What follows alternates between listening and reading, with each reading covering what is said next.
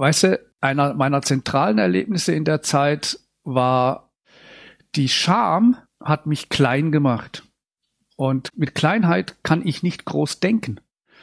Und wenn ich nicht mehr trinke, wenn ich das hinter mir lasse, dann kann ich wirklich groß denken, weil ich die Scham, die Kleinheit nicht mehr habe. Und dann steigt halt immer mehr das Selbstbewusstsein und dann gelingt dir eins nach dem anderen gelingt mir dann plötzlich. Herzlich willkommen zu Ohne Alkohol mit Nathalie. Dieser Podcast ist für alle, die ein Leben ohne Alkohol führen wollen. Ich spreche heute mit meinem Programmteilnehmer Christian Graffelder darüber, was der Alkohol mit unseren Wünschen und Lebensträumen anrichtet, wie er sie nach und nach ins Abseits schiebt und wie Abstinenz all das wieder zum Vorschein bringt und wahr werden lassen kann. Christian ist 60 Jahre alt und wohnt momentan im Sauerland. Aufgewachsen ist er in St. Peter, einem kleinen Dorf im Schwarzwald. Mein Vater ist gebürtiger Amsterdamer, hat die deutsche Staatsbürgerschaft, ist aber dort geboren und aufgewachsen und mein Muttchen kam hier aus der Gegend. Hagen, Westfalen und die zwei sind in den 50ern in den Schwarzwald und dort in Serie gegangen, hätte ich fast gesagt. Ich habe noch drei Brüder. Oh. Wie die Orgelpfeifen hintereinander. Mhm. Ja, da bin ich aufgewachsen mit drei Brüdern auf dem Land in dem kleinen Dorf. Ich glaube, Anfang der 60er Jahre hatte dieses Dorf maximal 500, 600 Einwohner, also komplett auf Land mit mhm. viel Natur und Tieren etc. So bin ich aufgewachsen. Und was war es für ein Elternhaus so von der Stimmung her? Also von der Stimmung her bis 1970 gut. Ich sage heute immer, dass ich sehr froh darum bin, dass ich auch noch in Erinnerung habe, wie meine Eltern sich lächelnd und küssend in den Armen gelegen sind. Mhm.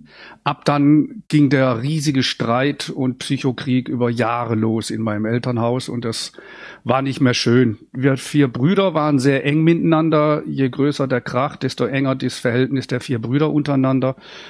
Und das war eine schlimme Zeit. Das war wirklich nicht schön zu Hause. Und nach der Schule, ich habe oft extra den Bus verpasst, damit ich nicht nach Hause muss, weil das einfach zu furchtbar war. Es ging sogar so weit, dass ich mal bei einem Schulfreund, mit dem ich heute noch sehr eng befreundet und in Kontakt bin, bei denen war ich öfters zu Hause und ich hatte da tatsächlich gefragt, ob sie mich adoptieren würden, weil ich es zu Hause nicht mehr ausgehalten habe.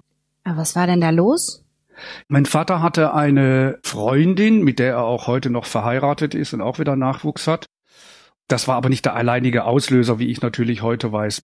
Meine Eltern haben sich ab einem bestimmten Zeitpunkt nicht mehr verstanden, beziehungsweise sind wie kleine Kinder ständig aufeinander los, was er dann manchmal ziemlich ausarten kann.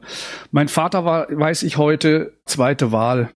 Er konnte es ihr nie recht machen und auf der anderen Seite war er auch ein sehr strenger und cholerischer Mensch, was für meine Mutter wiederum sehr, sehr schwierig war. Und diese Unzufriedenheit über ihr Leben, obwohl sie es doch ganz anders wollten, also so die klassische Kriegsgeneration mit schlimmen Erlebnissen im Krieg, die dann wirklich Friede, Freude, Eierkuchen plus Kirschsahne obendrauf haben wollten und ein Zuhause gebaut und ein Nest gebaut und dann klappt das nicht und dann waren die zu frustriert.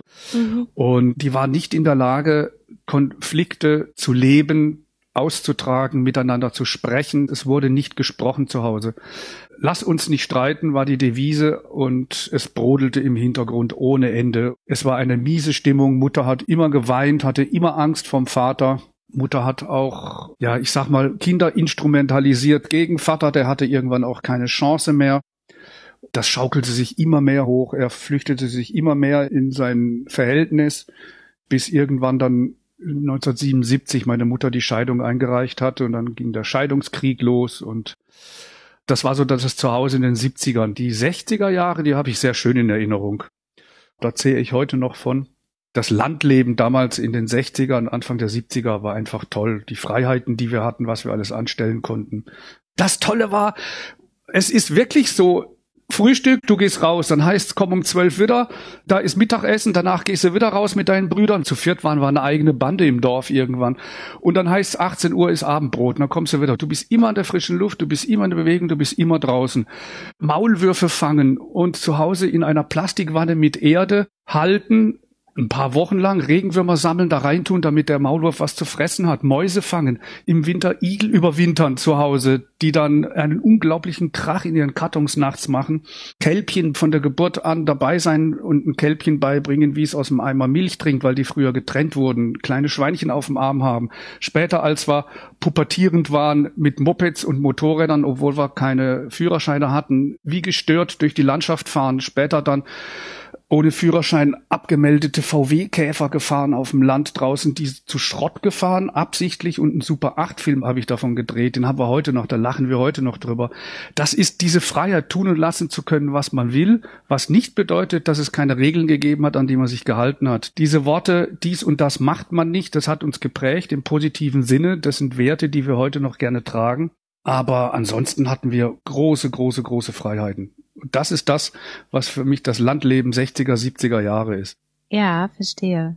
Und der Alkohol, was spielte der für eine Rolle in diesem Landleben? Der kam schleichend, sag ich mal. Also meine Eltern haben nie Alkohol getrunken. Nie. Ich erinnere mich an eine lustige Situation. Mein Vater ist von Beruf Psychiater und Neurologe und ein Patient, den er geheilt hat, hat ihm vor lauter Dankbarkeit eine Kiste Irish Coffee geschenkt.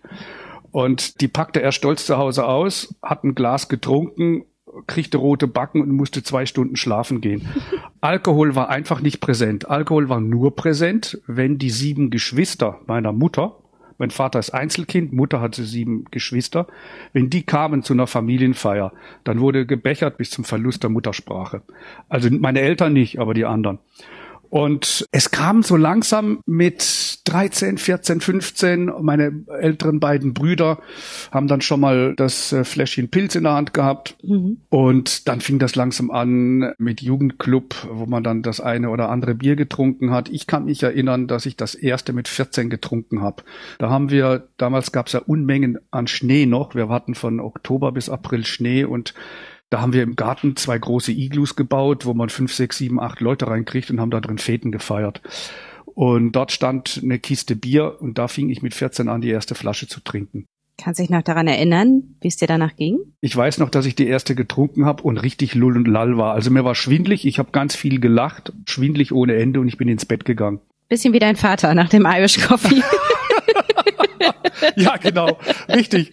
Nur, dass ich halt, ich bin da den anderen Weg gegangen und nicht den von meinem Vater, der dann nach wie vor die Finger davon ließ. Mhm. Bis zum heutigen Tag übrigens. Der lebt da noch, der ist 92.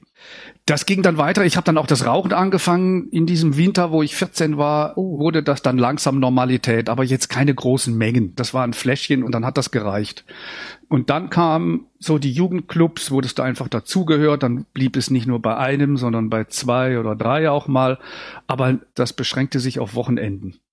So kam das langsam. Mhm. Dieser Alkohol, der kam einfach so langsam durch die Hintertür. Guck mal, mich gibt's auch noch. Ich bin ganz interessant. Und ich gehöre dazu. Ja, schöner Satz. Und ich gehöre dazu. Ja. Ach, weißt du was? Ich begleite dich jetzt mal. So kam der in mein Leben. Mhm. Und dann war das einfach normal. Nie Gedanken drüber gemacht. Und dann halt dieses, wie ich vorhin schilderte, Landleben. Dann bist du 16, 17, 18. Dann hast du eine Clique mit 10, 15 Leuten. Dann kam ja die 70er, 80er, die Freak-Zeit. Lagerfeuer, Gitarre, Vespa-Roller, Kistchen Bier dabei und das fing dann auch gerne schon mal um 15, 16 Uhr an und ging dann bis spät in die Nacht und am Lagerfeuer ist man dann auch auf dem Land eingepennt und dann irgendwann morgens dann wieder nach Hause. Und so schließt sich das langsam immer mehr als etwas vollkommen Normales in mein Leben ein, als ich jung war. Hast du Gitarre gespielt? Nee, ich habe nicht Gitarre gespielt. Ich spiele Klavier seit 50 Jahren. Oh. Ja, seit 50 Jahren sitze ich an Black and White und mein Lieblingsspezialbereich ist Barrelhouse Blues, ehrlicher, dreckiger Blues, St. Louis Style etc. Das ist meine Musik. Später, als wir dann aus dem Dorf langsam ausbrachen, sage ich es mal so, und in Richtung Stadt gingen. Man muss sich das so vorstellen, das waren Zeiten, da fuhr zwei, maximal dreimal am Tag ein Bus nach Freiburg. Dann hatten meine ältesten Brüder irgendwann einen Führerschein, dann kam der erste VW-Käfer oder äh, R4 oder eine Ente, irgendwas Altes halt zusammengeschraubt und fertig. Und dann sind wir immer in die Stadt.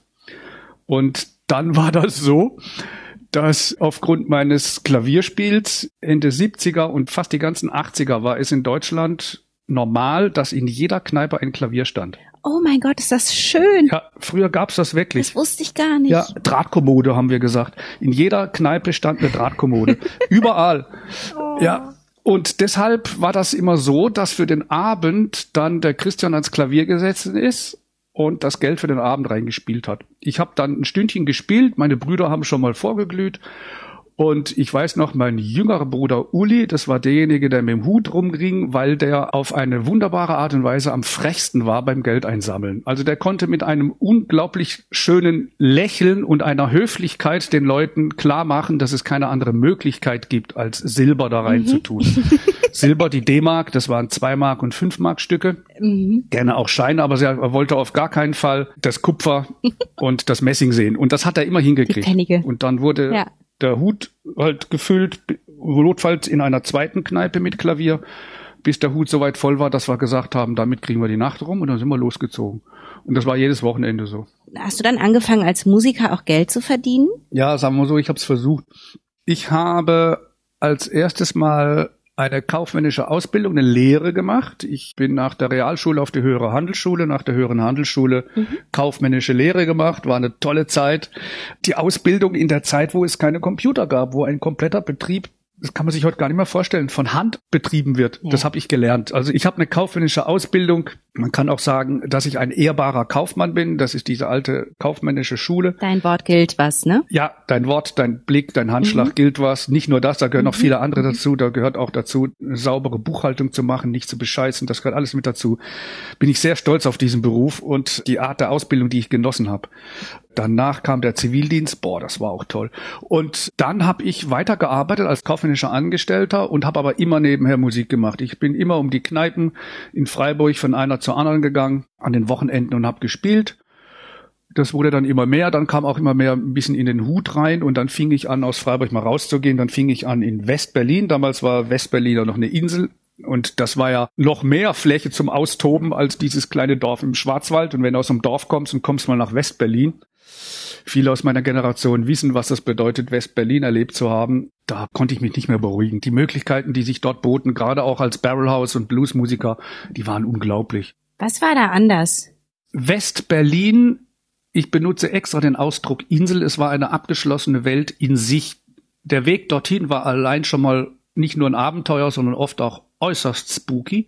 Vor allen Dingen, wenn du mit deinem durch die DDR. Transitstrecke mit deinem blümchenverzierten, rosa angemalten R4 durch die DDR gefahren bist, kannst du dir vorstellen, wie du gefilzt wurdest.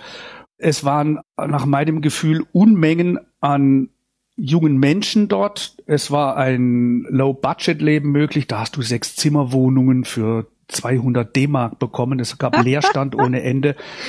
Und es gab vor allen Dingen einen riesigen Bereich an Ausprobieren, möchte ich das nennen. Du konntest in Berlin alles ausprobieren, auf was du Lust hattest. Ob das nun Musik war, ob das Kunst war, Malerei, ob das nun kleine alternative Läden waren. Äh, du konntest einfach alles ausprobieren. Die legendären 36 und 61er Bezirke, sprich Kreuzberg, das war natürlich das Highlight schlechthin. Da war die Subkultur. Es gab viele besetzte Häuser. Es entstanden viele alternative Kulturzentren, wo man sich von der ich sag mal, teilweise vorgegebenen Kultur abgesetzt hat und eigene Kulturformate entwickeln konnte. Es war viel Ausprobieren, es war viel Jugend forscht, es war viel Freiheit und es gab den Kommerz nicht in der Art und Weise, wie es ihn heute gibt. Es gab das große Geld nicht, wie es das heute gibt. Und da hast du probiert, als Musiker Fuß zu fassen? Ja, das habe ich mal. Ich war mal drei Monate arbeitslos und war dann drei Monate am Stück in Westberlin und habe dort Musik gemacht. Das hat ganz gut funktioniert. Weißt du, mit Anfang 20 hatte ich noch keine großen Ansprüche. Das hat dann gereicht, das bisschen dann zu leben. Mhm. Und es ist halt auch eine Unart gewesen, möchte ich heute sagen. Dieser Spruch, gibt dem Mann am Klavier mal ein Bier, der wurde halt auch immer gelebt. Das bedeutet, mhm. dass du nicht nur einen Hut gekriegt hast oder eine Gage bekommen hast, sondern wenn es den Leuten gefallen hat, stellen die dir alles aufs Klavier. Mhm. Und es ist unhöflich, das stehen zu lassen. Und ich habe das alles geschluckt, was da oben drauf stand. Ja, so wuchs dann auch die Alkoholmenge Stück für Stück in diesem Musikerleben bei mir ich bin dann zurück nach Freiburg, habe dann weitergemacht, habe dann immer mehr überlegt, Mensch, ich könnte das doch mal komplett als Musiker versuchen und habe dann damals die Bettina kennengelernt, eine Saxophonspielerin. auf einer Bühne kennengelernt, verliebt und dann sind wir zusammen losgezogen und dann fingen wir an, die Arbeit zu reduzieren und irgendwann haben wir die Arbeit auch gelassen.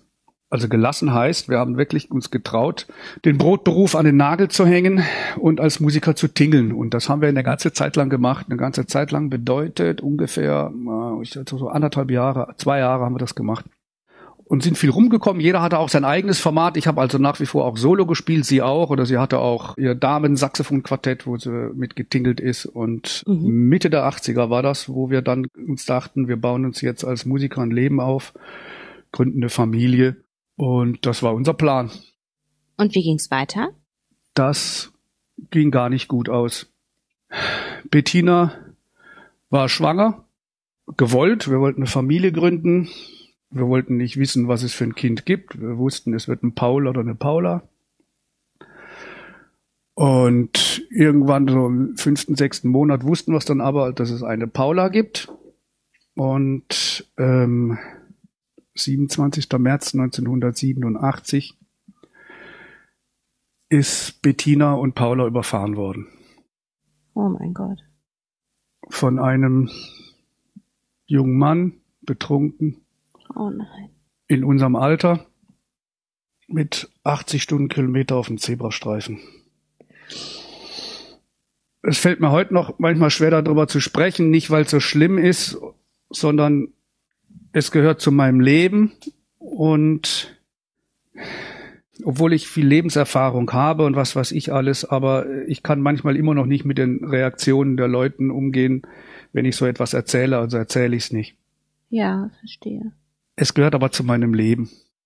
Es ist so. Punkt. Es ist Bestandteil meines Lebens. Wie kann man denn gut reagieren? Was wäre für dich eine hilfreiche Reaktion jetzt meinerseits? Wow. Die Frage hat mir noch niemand gestellt, Nathalie. Du bist die Erste, die die Frage stellt. Was wäre eine hilfreiche Reaktion? Nicht wegzugucken, Blick zu mir halten, bei mir bleiben, präsent bleiben es muss kein Text kommen, es muss nicht irgendwas gesagt werden. Einfach da bleiben. Ja. Das ist für mich hilfreich. Einfach präsent bleiben oder mich in den Arm nehmen oder ja, das ist das, was mir spontan dazu einfällt. Wie hast du das damals erfahren? Warst du dabei oder hast du das von jemand anderem erfahren? ich habe gekocht. Und als sie 18 Uhr rum sollte sie zu Hause sein. Wir haben in einer Einzimmerwohnung 32 Quadratmeter gegenüber meiner Stammkneipe hatte ich diese kleine Einzimmerwohnung mit Balkon und da ist sie später mit eingezogen und ich habe gekocht und als um 20 Uhr war sie immer noch nicht da und ich wurde halt immer unruhiger und dann der Klassiker halt, dann klingelt halt die Polizei, weil sie halt Bild, Adresse von mir im Geldbeutel etc. hatte. Die hat halt bei mir geklingelt und die standen dann da und haben mir die Nachricht überbracht und es fällt mir schwer zu beschreiben, wie ich darauf reagiert habe die Worte, die Welt bricht zusammen, reicht nicht. Ist nicht ausreichend dafür. Und mehr kann ich dazu nicht sagen. Ich kann es dir nicht beschreiben. Dieses Erlebnis markiert eine Zäsur in Christians Leben. Er fängt an, seinen Schmerz zu betäuben. Durch eine steile Karriere und durch Alkohol. Ich habe Freiburg dann recht schnell verlassen, nämlich 1988 ich bin nach Heidelberg gezogen und habe mit der Musik aufgehört und habe mich in Beruf gestürzt. Ich habe eine Stelle gesucht und auch gefunden, wo eine Firma den Firmensitz verlagert, irgendwo anders hin. Und das war in Heidelberg der Fall. Die haben mich eingestellt unter der Prämisse, dass ich mitgehe, aber genau das wollte ich ja. Und ich habe dann dort angefangen zu arbeiten und Karriere gemacht. Gearbeitet, gearbeitet, gearbeitet, habe nicht geredet darüber, nie darüber geredet, und wenn der Schmerz kam, habe ich den betäubt. Und ich wusste ja um die Wirkung, siehe Fläschchen Pilz im Iglu und habe das dann mit Fleiß gemacht. Und ich bin in meinem Beruf sehr erfolgreich geworden. Das habe ich jetzt nicht als Opfer getan. Ich habe diesen Beruf ja auch gerne gemacht. Es gab nicht immer wie in jedem Beruf angenehme Phasen, aber ich habe den Beruf gerne gemacht, weil ich auch Erfolg hatte, weil ich Mister Wichtig war habe richtig Karriere gemacht, bin dann auch äh, zu einem großen deutschen Konzern, zu einer großen Aktiengesellschaft global aufgestellt, habe die globale Welt gelernt, habe im äh, Ausland gearbeitet und habe richtig Karriere gemacht als Manager. hier und da und in jeder Firma etc. und bin richtig weit gekommen. Also Erfolg bedeutete in dem Fall hohe Posten, hohes Gehalt. Ja, mhm. das ist richtig. Und parallel auch mit beiden Händen und Füßen das Geld auch in die Welt gegeben mit einem teuren, schönen Lebensstil auch. Das habe ich immer ausgegeben. Ich habe bis heute nichts auf der Seite. Ich habe ja auch wieder Freundinnen gehabt. Ich war ja auch verheiratet. Wie sah dieser Lebensstil aus? Teure Wohnungen mit toller Ausstattung, teure Urlaube, meine erste Ehefrau, die hatte eine Finca auf Mallorca, da ist viel Geld gelandet, weil wir ständig dort waren, weil auch viel Geld in die Finca gesteckt werden musste. Der ganze Lebensstil oder zu ihrem 50. einige Wochen auf Bali in Fünf-Sterne-Hotel, solche Sachen einfach. Also das, ich habe das genossen, aber gespart wurde da nichts. Das habe ich mit beiden Händen rausgegeben auch. Mhm. Und der Alkoholpegel wurde immer höher und dieses Managerleben das wurde immer härter auch. Und diese Intrigen und diese harten Bandagen, das wurde immer mehr, je weiter ich gekommen bin. Und das habe ich dann auch mit immer mehr Alkohol immer mehr betäubt. Und der Alkohol in meiner ersten Ehe wir waren 16 Jahre zusammen und davon acht Jahre verheiratet. War auch ein normaler, ständiger Begleiter. Meine damalige Frau, die hat halt auch gerne ihre zwei, drei Gläschen Weinsabend getrunken. Das hat mir dann halt zunehmend nicht gereicht, sondern danach habe ich dann, mussten dann auch noch Hefeweizen mit drauf und am Ende vielleicht auch noch ein Grappa oder ein Uso. Hauptsache, ich erreiche einen bestimmten Status eines Deliriums. Den wollte ich erreichen. Und wenn das mit Wein nicht möglich war, weil die Menge zu hoch war, dann habe ich halt zu Grappa oder Uso gegriffen. Oft auch heimlich. Also heimlich sieht so aus, Freundin oder Frau im Bad. Christian geht an den Kühlschrank und setzt die Weißweinflasche einfach ohne ins Glas zu kippen, einfach schnell mal die Weißweinflasche ansetzen und dann gluck, gluck, gluck, gluck. Dann kannst du ja schon mal so eine halbe Flasche in einem Zug rausziehen. Das wurde immer mehr. Dann hatte ich einen Posten, der wirklich äußerst herausfordernd war. Der war eine Stunde weg vom Wohnort. Da habe ich bis zwölf, halb eins abends gesoffen und musste um fünf raus und bin dann noch mit Restalkohol, Was? ja, das muss ich mir überlegen, mit Restalkohol eine Stunde zur Arbeit gefahren, eine Stunde abends zurück, wieder gesoffen, wieder bis um zwölf, wieder um fünf raus. Das habe ich Jahre gemacht.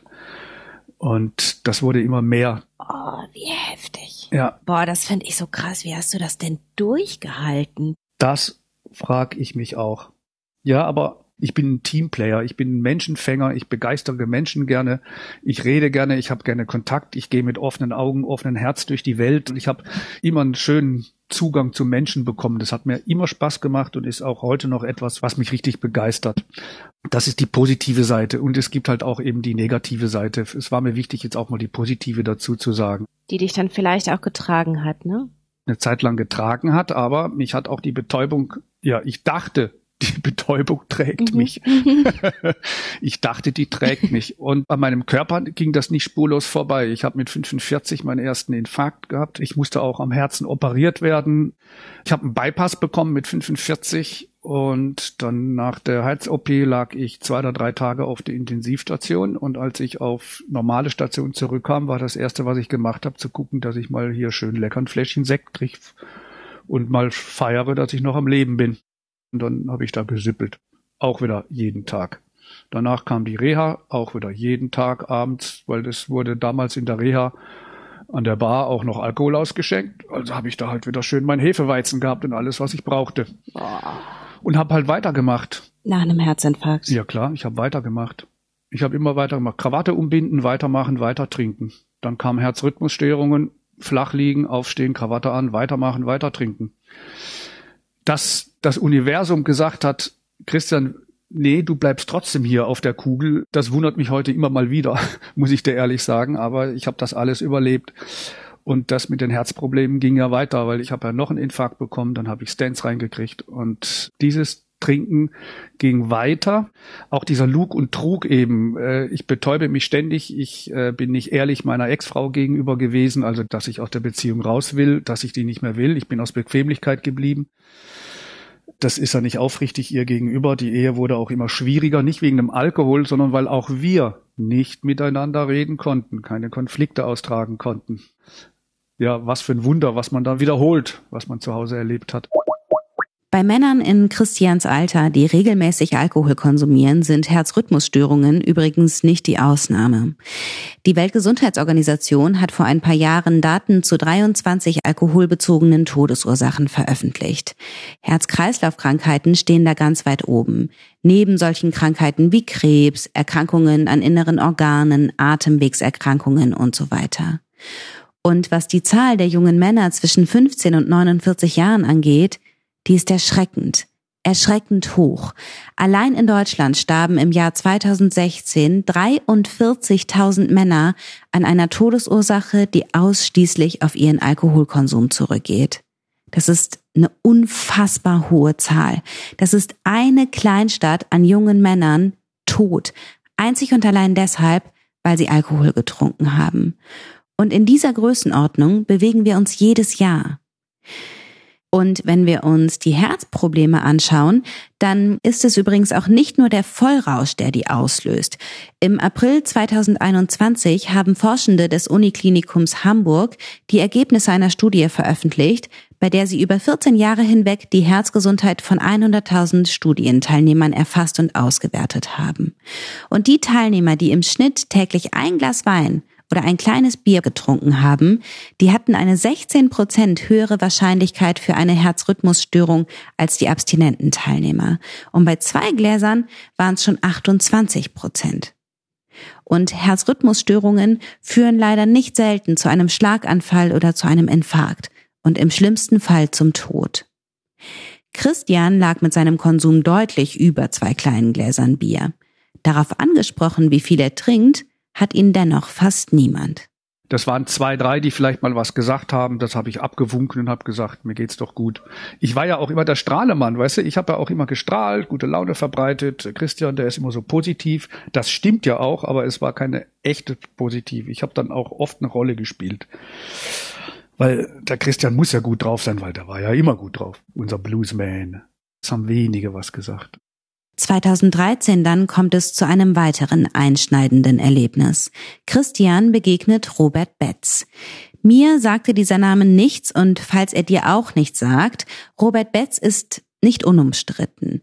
Artikel über ihn tragen Überschriften wie Robert Betz, Glückscoach oder Scharlatan. Er ist Gründer der Transformations GmbH, arbeitet als sogenannter Reinkarnationstherapeut und als spiritueller Coach und er hat diverse Bücher über Selbstfindung, Selbstheilung und Engelsbotschaften geschrieben. Robert Betz hat zahlreiche Anhänger und zahlreiche Kritiker. Ich konnte da am Anfang gar nichts mit anfangen. Meine Frau hat mal im Dezember 2013 zu mir gesagt, weißt du was, ich bin heute Abend dort und dort bei einem Vortrag von einem gewissen Herrn Robert Betz. Wenn du Lust hast, kommst du dazu, ansonsten treffen wir uns später zu Hause. Habe ich mir gedacht, mein Gott, fährst du halt hin. bin dann vom Betrieb aus dahin gestresst, Krawatte nach hinten geworfen, in Parkgarage mit meinem Geschäftswagen hochgelaufen im Anzug, setz mich hin, Licht geht aus, Robert Betz kommt auf die Bühne und ich gucke mich im Saal um und denk, das sind zu viel für die Psychiatrie, die kriegst du alle nicht unter, die haben doch alle einen Knall, die spinnen doch. Was erzählt denn der da über Gefühle? Was erzählt denn der davon, was du für ein Schöpfer deiner Lebenswirklichkeit immer mehr bist? Was erzählt denn der davon, was man alles in Heilung bringen kann? Das ist doch vollkommener Quatsch. Jetzt fangen die auch noch an zu meditieren, machen die Augen zu, fangen an zu heulen. Ich gehe wieder. Hab nebenher im Blackberry guck mal, damals gab's noch Blackberries. Ja, ja, ich erinnere mich. Ja, hab im Blackberry nebenher meine E-Mails gemacht und hab gedacht, boah, diese Beraterbrille da vorne, der hat doch einen Sockenschuss, ihr spinnt doch alle und bin gegangen. So, aber irgendwas muss ich gepflanzt haben in mir, ohne dass ich es wusste, weil im Januar 14 komme ich irgendwie aus dem Allgäu von der Geschäftsreise zurück und sehe am Straßenrand so ein, ja, ich nenne es so abschätzig Deko-Fuddelkramladen. Meine Ex-Frau hatte sehr gerne Deko und hat immer alles schön dekoriert. Da hat sie wirklich ein Händchen für und äh, immer viel Deko-Fuddelkram habe ich es genannt. Ich mochte das ganze Zeug nicht, habe aber gedacht, mein Gott, bringe halt was mit, dann ist Ruhe. Bin in diesen Deko-Fuddelkramer-Laden rein, schon mit einem Hals, wenn ich dieses Zeug sehe und guck mich so um und sehe hinter der Kassentheke ein Bücherregal mit allen Büchern von Robert Betz. Und dann habe ich die gefragt, hör mal, wie passt denn das zusammen? Ihr mit eurem Fuddelkram und dann Robert Betz, den ich neulich mal gesehen habe und gegangen bin, da meinten sie, ja, wir sind Transformationstherapeuten. Und dann habe ich gefragt, what, ihr seid was, bitteschön? Was ist das denn für ein Kram? So, Dann habe ich mich wieder beruhigt, dann habe ich mir gedacht, naja, wenn du ein so ein Buch mitnimmst, brichst du keinen Zacken aus der Krone. Der hat zwei Männerbücher geschrieben, damals das Weiße, das erste, habe ich das Buch mitgenommen. Und dann fing ich an, dieses Buch zu lesen und dann wurde der Christian stiller und stiller und stiller und stiller. Da sind jetzt keine Neuigkeiten drin, die nicht in anderen Männerbüchern auch dastehen, aber die Art und Weise seiner Sprache hat mich halt direkt erreicht. Ich habe mich überall wiedergefunden und dann bin ich auf die Internetseite gegangen von ihm, habe zuerst die Krise gekriegt, Engelchen und ich weiß nicht was und Spiritualität, wollte den Rechner in den Bodensee schmeißen. Ich habe damals noch in Konstanz gelebt und habe mir gedacht, komm, blend das aus, geh mal aufs Notwendige und habe auf Männerseminare gedrückt. Und da gab es zwei Wochen später ein Männerseminar und ich rufe in der Zentrale in München an.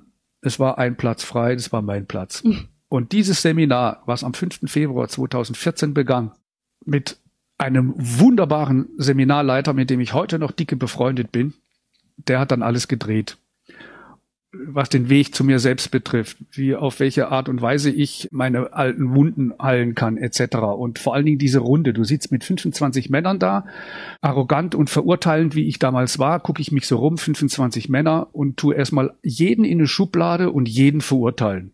Wie siehst du denn aus? Und du kriegst doch nie eine ab und äh, ach komm, und so war ich drauf.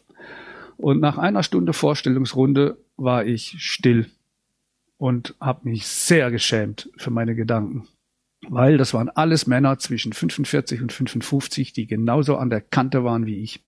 Die konnten nicht mehr, die haben nach einem Ausweg gesucht. Und dieses Seminar hat mir so einen Push gegeben und mir so viel Mut gegeben, dass das der Weg aus der Sackgasse sein könnte. Ich fühlte mich nicht nur in einer Sackgasse, sondern ich stand auch am Ende der Sackgasse mit dem Gesicht zur Wand. So habe ich mich gefühlt damals.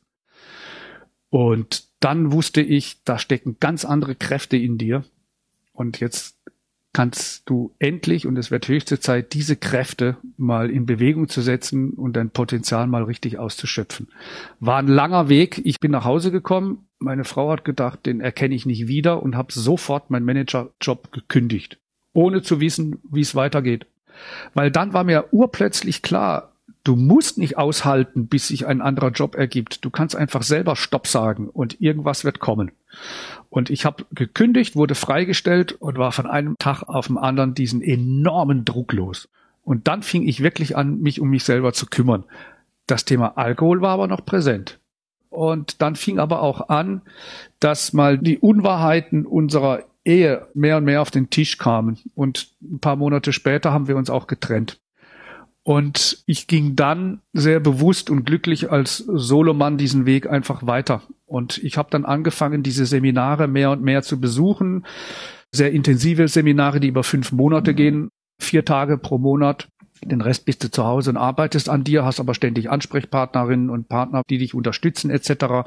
Hab mich dann entschieden, nach einem kritischen Blick auf meinem Kontostand, diese ganze Prozess der Veränderung ohne Berufsleben zu machen und dachte, die Auszeit geht vielleicht ein halb, dreiviertel Jahr. Die Auszeit ging zwei Jahre. Habe ich hingekriegt. Ich habe es immer irgendwie geschafft, an Geld ranzukommen. In der Zeit war dann auch die Scheidung, die war auch teilweise nicht einfach, aber da fing ich dann wirklich an, diese ganzen Themen aus der Vergangenheit, Elternhaus, dies und das alles, Bettina und Paula, alles Stück für Stück aufzuarbeiten nochmal, wie man so schön sagt, da reinzugehen, was für ein abgedroschener Begriff, aber mir fällt gerade kein anderer ein.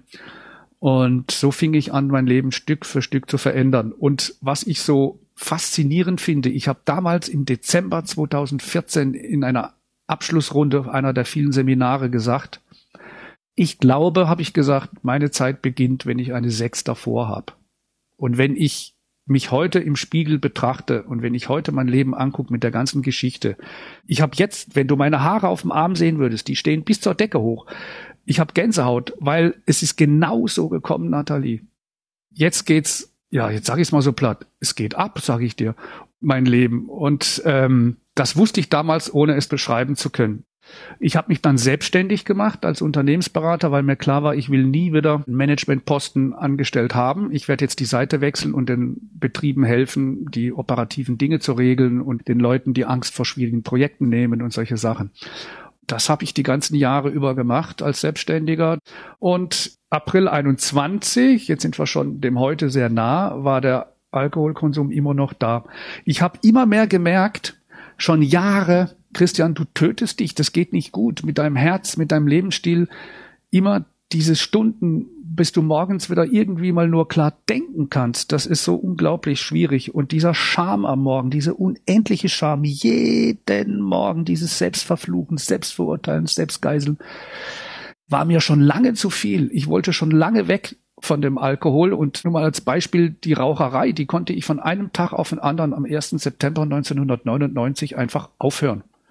Und ich habe mir das immer wieder vor Augen geführt. Ich habe mich immer wieder selbst belogen. Ja, jetzt trinkst du nur jeden zweiten Tag. Diese Selbstbetrug war immer präsent. Ich habe dann auch noch so schlau gesagt, mein Gott, das ist doch ein Widerspruch. Du versuchst hier Bewusstseinsbildung und Spiritualität zu leben, aber du betäubst das hier oben immer. Wie soll denn das bewusst werden? Hab aber weitergemacht und Feten gefeiert bis zum Abwinken dort.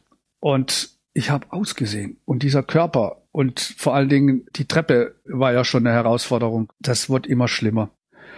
Und dann gab es Erlebnisse, die dann dazu führten, dass ich den Schalter endlich umlegte. Das eine war im März 21, als ich mal wieder Nachschub aus dem Keller holte.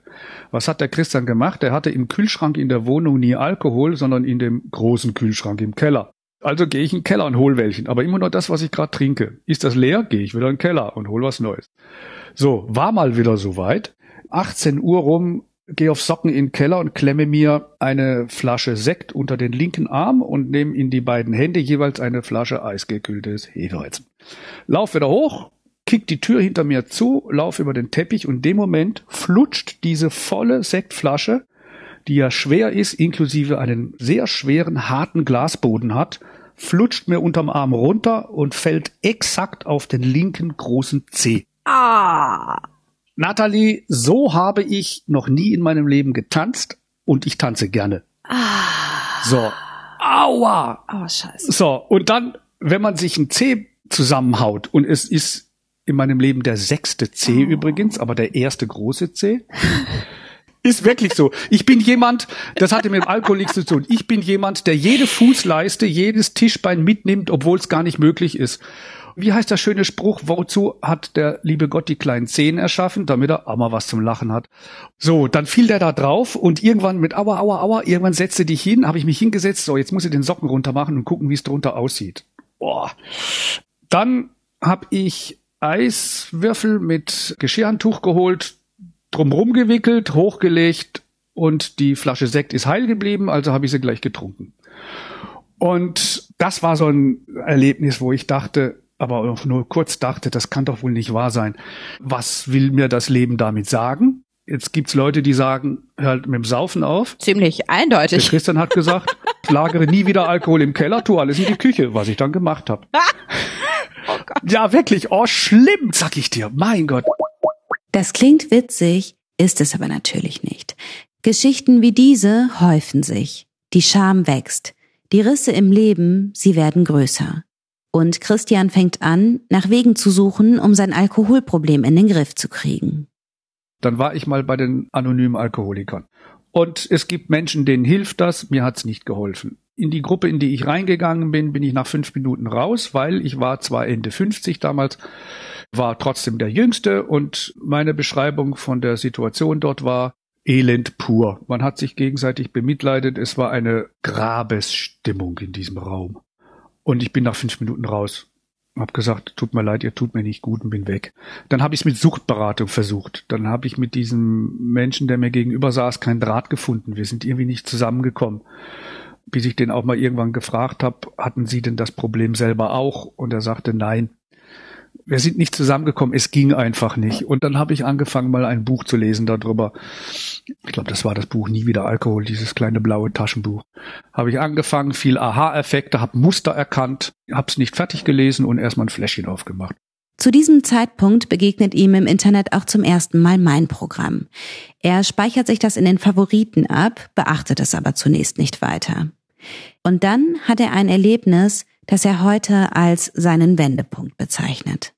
Am 16. Mai 2021 wachte ich auf meinem grünen Sofa auf. 11, 12 Uhr. Und ich wusste, ich bin aber ins Bett gegangen. Das wusste ich noch. Wachte aber auf dem Sofa auf. Sehe vor mir auf dem Teppich liegen drei leere Flaschen Hefeweizen. Und ich habe in die Hose gepinkelt und das Sofa voll gepinkelt. Und das Wort Scham reicht nicht. Ich kann es dir kaum beschreiben. Ich habe, ich glaube, eine Stunde geheult über Scham. Ich könnte jetzt noch heulen. Was hab ich mir angetan, Christian? Was tust du dir an? Warum muss es so weit kommen, dass ich ich drück's gerne plastisch aus, dass ich mein geliebtes Sofa, mein Mittagsschlafsofa voll pinkle. Guck dich an, Christian. Wie weit ist es gekommen? Und das, ich kann dir diese Scham nicht in Worte fassen. Ich habe so geheult.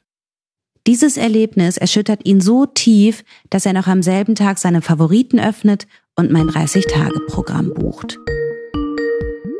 Und das war dann, wenn 2014 mit dem Weg der Spiritualität und Bewusstseinsbildung der erste Schritt war, war der letzte und definitiv entscheidende Schritt der 17. Mai 2021, wo ich mit deinem Programm angefangen habe.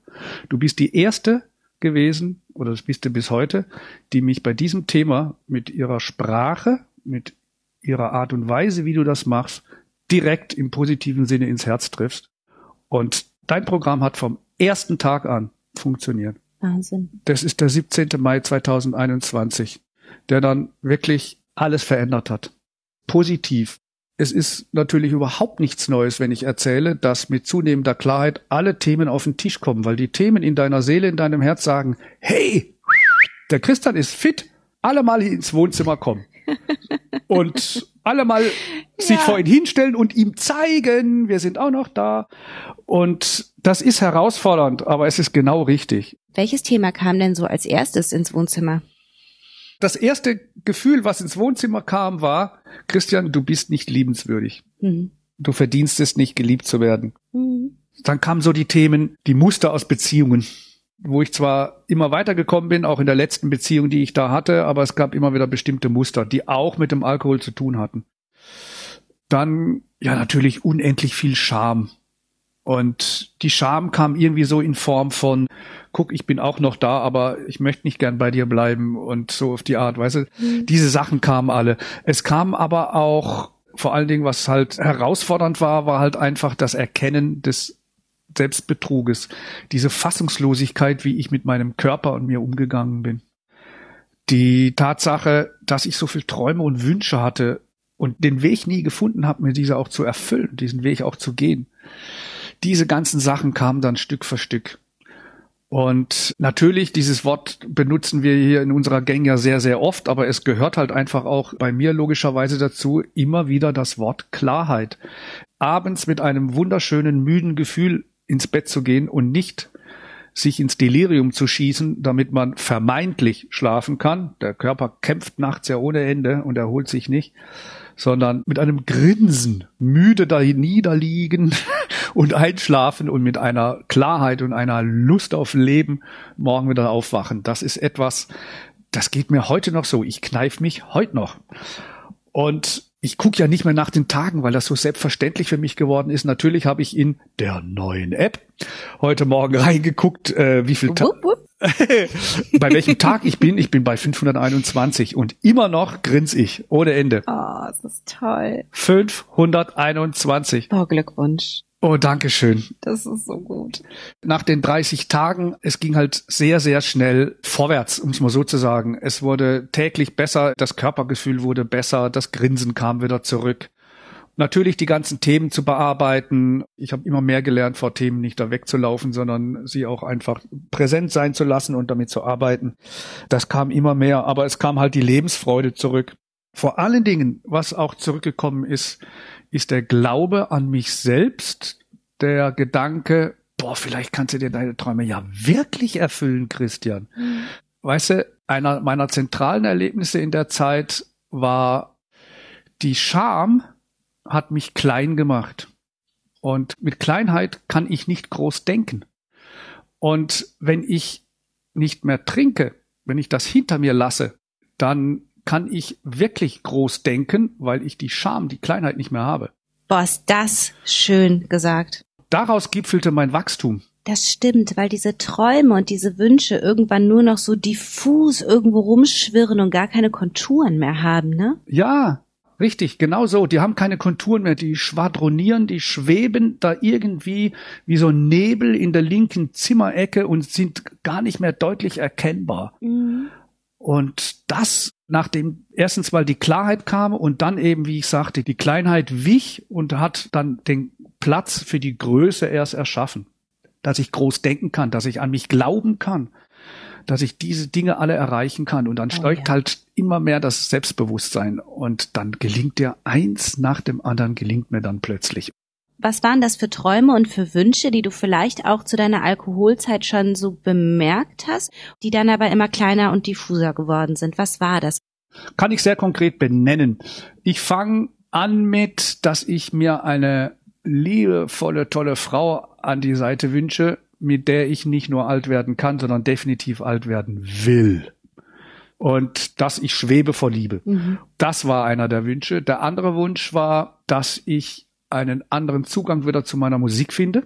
Nicht einen alkoholgeschwängerten, sondern einen mit klarem Kopf. Und ich war schon gespannt, wie das klingt, wenn ich spiele, wenn mein Herz in nüchternen Zustand mal äh, seine Ideen fließen lässt.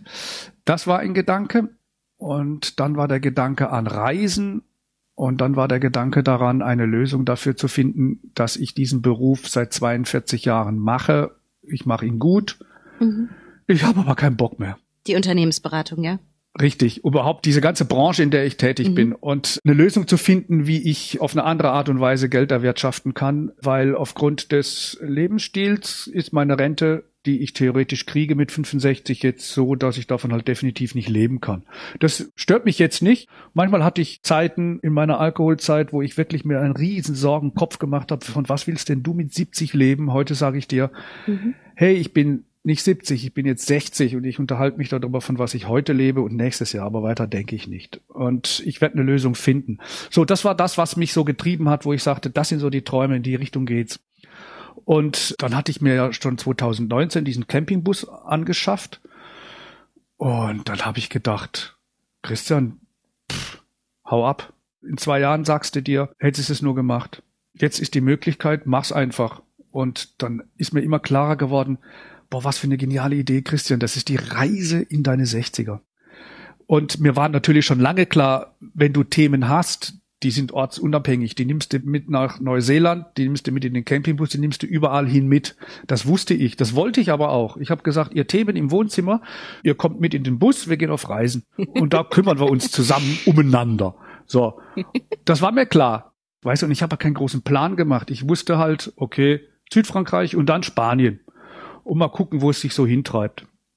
Ich wusste, ich wollte Andalusia sehen und sonst habe ich nicht geplant. Ich habe morgens, ich und mein Käffchen, weißt du, immer schön lecker morgens und dann bei Käffchen habe ich mir immer überlegt, wie viel Käffchen trinkst du noch? Bleibst du liegen oder bleibst du noch eine Woche, einen Tag oder verschwindest du? Das habe ich immer erst am nächsten Morgen entschieden. Und so habe ich einfach reingelebt. Und dann, wenn ich gedacht habe, jetzt bist du drei Tage hier, gefällt's dir? Ja, bleibst halt nochmal drei Tage. So war ich ständig auf Reisen. Ich habe das Dauergrinsen im Gesicht gehabt, als hätten sie es mir reingetackert. Jeder Morgen diese Freude der Klarheit, jeder Morgen zu wissen, dass ich mir das selber erschaffen und ermöglicht habe. Und die Themen, die waren da, um die habe ich mich gekümmert. Beispielsweise habe ich dann nochmal um die Beziehung einfach getrauert. Dann habe ich mich mit meinen Eltern nochmal beschäftigt, mit diesen und jenen Themen, die halt so alle gekommen sind seine Lebensthemen, zu denen die schönen gehören, wie die Träume, die er hatte und die er sich jetzt erfüllen kann, und die dunklen, wie die Verluste, die er erlitten hat, der Tod von Menschen, die er liebte. Christian hat mir und meinem Team zu dieser Zeit eine Mail geschrieben, die wir in Teilen in einem Newsletter veröffentlichen durften. Ich verlinke dir den zugehörigen Blogpost in den Show Notes. In diesem Text schrieb Christian folgende Sätze. Meine beiden Engel konnte ich jetzt in Frieden ziehen lassen. Natürlich begleiten sie mich immer. Aber jetzt kann ich das alles aus einer anderen Sicht und Einstellung heraus leben. Mit Klarheit und Dankbarkeit. Dass Menschen nüchtern, ohne diesen Alkoholfilter, in die Lage geraten, Trauma oder Verlust endgültig aufzuarbeiten, damit Frieden zu schließen, das höre und lese ich übrigens immer wieder. Was war anders in der Trauerbewältigung? Ich könnte jetzt wieder sagen, die Klarheit, das reicht mir aber selber nicht, die Antwort. ich komme nochmal auf die beiden Engel zurück, weil das Festhalten an etwas, Festhalten ist ja auch oft manifestiert in dem Wort Nein. Ich nehme es nicht an. Das heißt, ich bleibe fest an dem Thema, wenn ich Nein dazu sage. Wenn ich aber einen Status quo als denjenigen akzeptiere, der er ist, so brutal oder schlimm er auch immer sein mag oder auch eben schön, sobald ich ihn akzeptiere, wie er ist, dann kann ich mich auch von solchen Situationen verabschieden und nach vorne schauen. Das habe ich gemacht. Aber der letzte Schritt, der hat noch gefehlt. Und das fällt mir schwer, den in Worte zu fassen.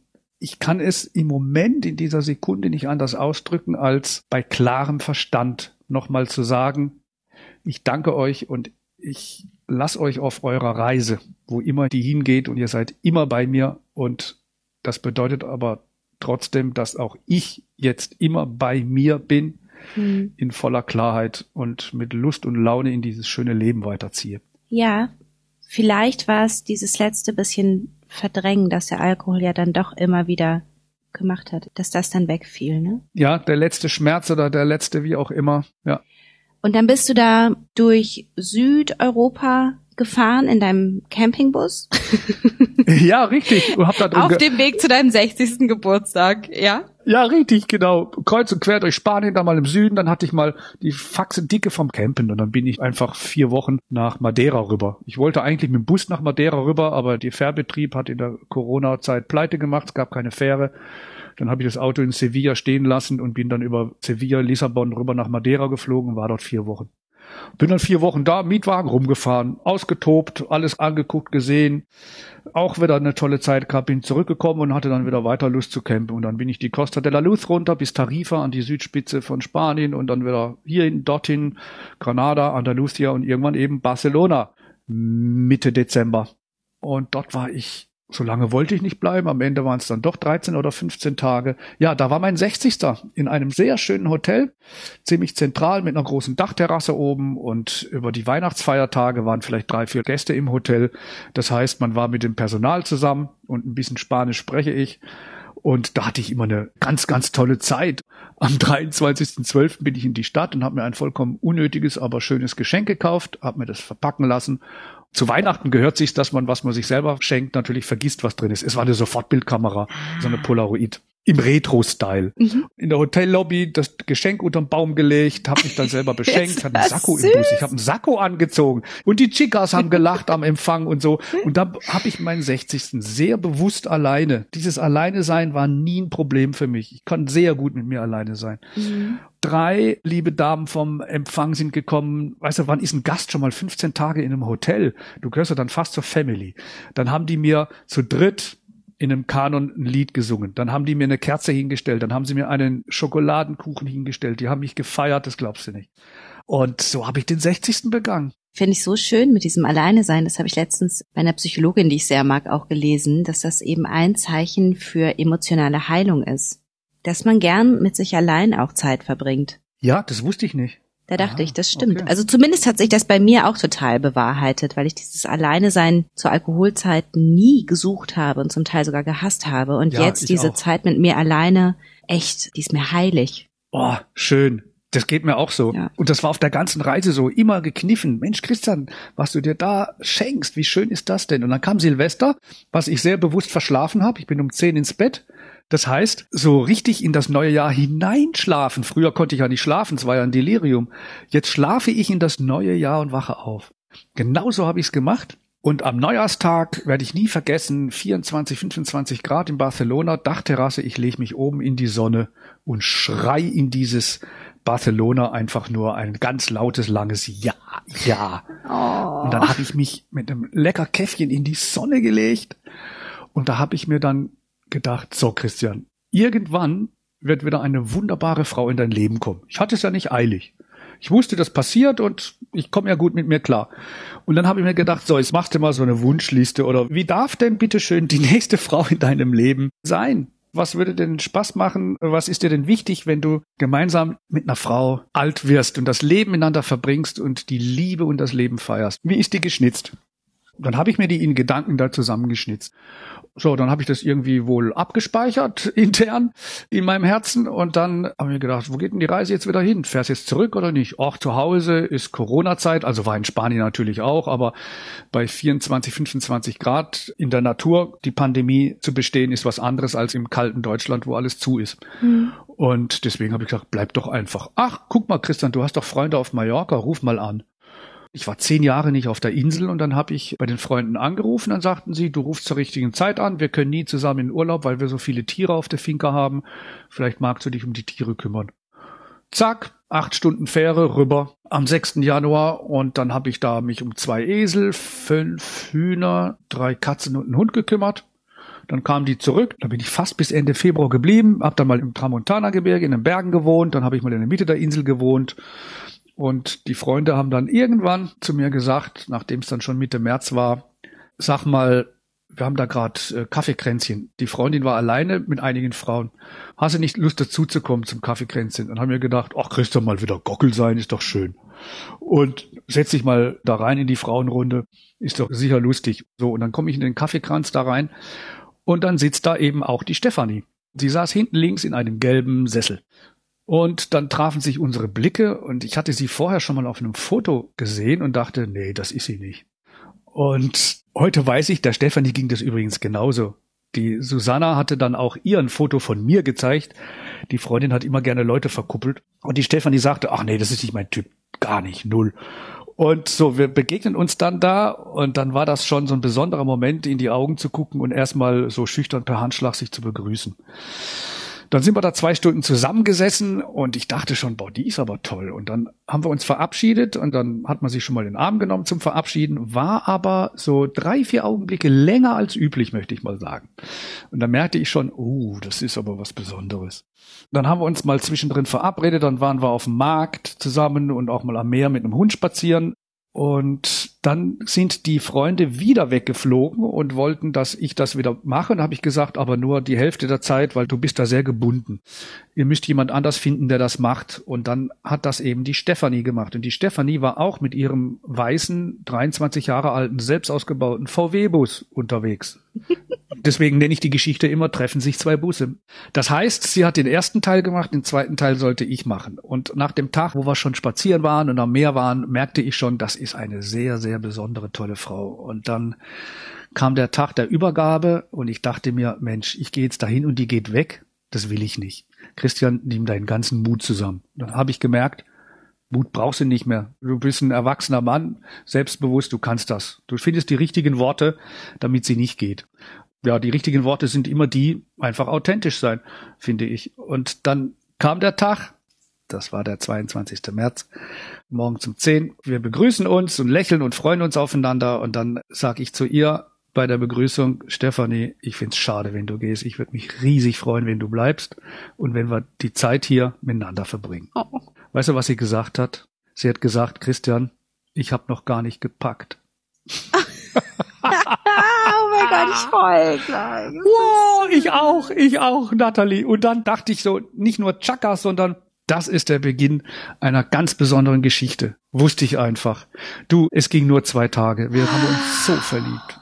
Wir haben uns so verliebt. Ja. Ich dachte auch, Mensch, Christian, und dann wieder dieser Spruch von 2014, dein Leben geht erst richtig los, wenn du die sechs davor hast. Und dann kam mir das wieder in den Sinn weil ich trinke nicht mehr. Ich bin so klar im Kopf, ich bin so glücklich, ich bin präsent, ich bin authentisch, ich bin ehrlich, ich belüge mich nicht. Und jetzt kommt das, dass die Träume wahr werden. Ich habe mir gewünscht, eine, eine wunderbare Frau in mein Leben zu ziehen, mit der ich alt werden kann. Und Natalie, du erinnerst dich sicherlich, auch du hast mal erzählt, Du hast Stefan kennengelernt, mit dem du eine wunderbare Familie gründen konntest, nachdem du nüchtern warst. Und so ist es. Und ich habe Stefanie kennen und lieben gelernt, nachdem ich nüchtern war. Und Stefan fand ich auf dem Bild auch ganz, ganz furchtbar. Und als er vor mir stand, hat sich, ja, ganz, ganz schlimm. Und als er vor mir stand, wow, dachte ich, oh mein Gott, ist der toll. Wow, das gibt's doch nicht. Ja, das war bei uns auch so. Das ist ja klasse, Mensch.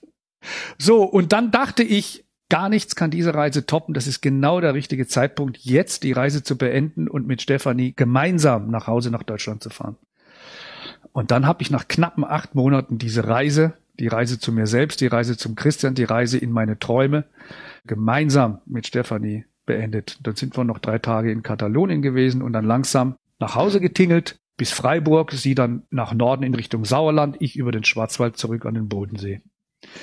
Und wir wussten sehr schnell, Fernbeziehung, no thanks, das kennen wir zur Genüge aus unseren Jahrzehnten, das wollen wir nicht mehr. Wenn unsere Liebe eine Chance hat und sie wirklich etwas Großes ist, wie wir glauben, dann schnellstmöglich zusammenkommen. Und dann war mir klar, entweder kommt sie in den Süden oder ich gehe in den Norden. Und da ich kein Problem habe, an irgendwelchen Stellen auf der Welt von vorne neu anzufangen, neu anfangen ist falsch, weiterzumachen. Mein Glück, mein Wohlbefinden, mein Kontakt zu mir selber, mein tägliches Lächeln und Käffchen und mein Blues ist unabhängig von einem Ort. Das kann ich überall. Mhm. Ich wollte sowieso aufs Land wieder ziehen. Ich war das Stadtleben leid. Ich habe Jahrzehnte in Städten gewohnt, oft mittendrin. Das brauchte ich nicht mehr. Das wusste ich während der Reise schon. Wenn ich zurückkomme, ziehe ich irgendwo in der Bodenseeregion aufs Land. Na, jetzt wohne ich im Sauerland auf dem Land, weil. Weil Stefanie ähm, da wohnt. Ja, weil mhm. Stefanie da wohnt. Und wir wussten sehr schnell, wir möchten das Leben miteinander verbringen. Wir sind jeweils die und derjenige, den wir so lange gesucht haben. Und dann war es schnell klar, dass ich ihr einen Antrag mache. Ach, ist das schön. Und das war im Juli hier im Sauerland auf der Burg Schnellenberg bei Attendorn und wir haben dann am 25. August bei 30 Grad und schönstem Sommer in einem kleinen Kreis mit zehn Leuten hier auf der Burg Schnellenberg in Attendorn standesamtlich geheiratet. Auch herzlichen Glückwunsch. Oh, danke. Und wir sind so glücklich. Ah. Und dieses Gefühl, ich schaue sie morgens an in ihre schönen Augen und ich denke, boah, und kneif mich wieder und denk, du hast dir schon wieder einen Traum erfüllt, Christian. Und sehe immer in ihre schönen Augen und denk, ja, das ist die Frau. Und ich freue mich, wenn wir Rollatorwettrennen machen. Wir werden alt. Wir werden miteinander alt. Und das ist so, so, so wunderschön. Und Alkohol?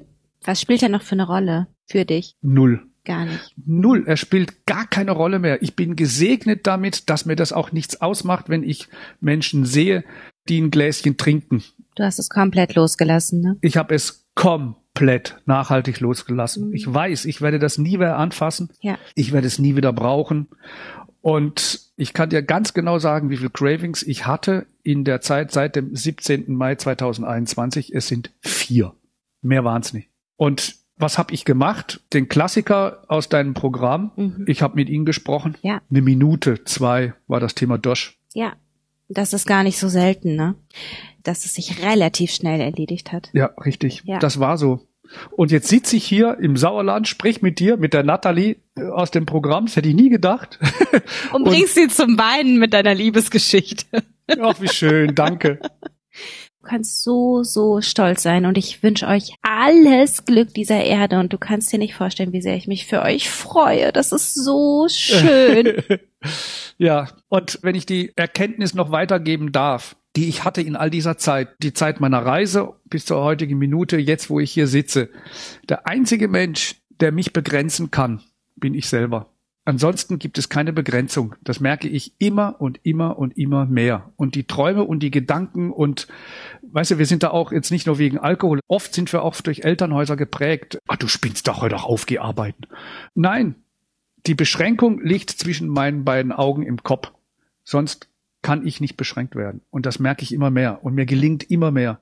Vielen, vielen herzlichen Dank fürs Gespräch. Ich danke dir so herzlich. Das war sehr schön und es hat mich so gefreut, dich kennenzulernen. Dankeschön. Oh, danke. Auch danke an dich und ein liebes, liebes Dankeschön, dass es dich gibt, dass du dieses Programm hast und dass du mir diesen Weg in die Freiheit ermöglicht hast. Das gehört auch zur Wahrheit dazu. Ich habe es nicht alleine gemacht, ich habe es mit deiner Hilfe gemacht und dafür möchte ich dir auch von ganzem Herzen meine Liebe und meine Dankbarkeit geben. Dankeschön. Wenn du auch Teil unserer Gang werden willst, dann schau dir gern mal meine Programme an. Mit Gang meint Christian nämlich die UAMN Online-Gruppe, die mein Team und ich für meine Programmteilnehmerinnen und Programmteilnehmer betreiben. Ich habe sie in irgendeinem Video mal meine Gang genannt und Ja, das ist einer von vielen Spitznamen, die hängen geblieben sind. Ich verlinke dir meine Programme in den Show Notes und auch die App, von der Christian spricht, verlinke ich dir in den Show Notes. Das ist die OAMN App, meine App, die vor ein paar Wochen rausgekommen ist. Ich würde mich total freuen, wenn du sie dir anschaust. Und ja, vielleicht bist du ja auch bald Teil der Gang. Ich würde mich riesig freuen. Danke fürs Zuhören und denk dran, ein Leben ohne Alkohol ist keine Qual, es bedeutet Freiheit. Alles Liebe, deine Nathalie.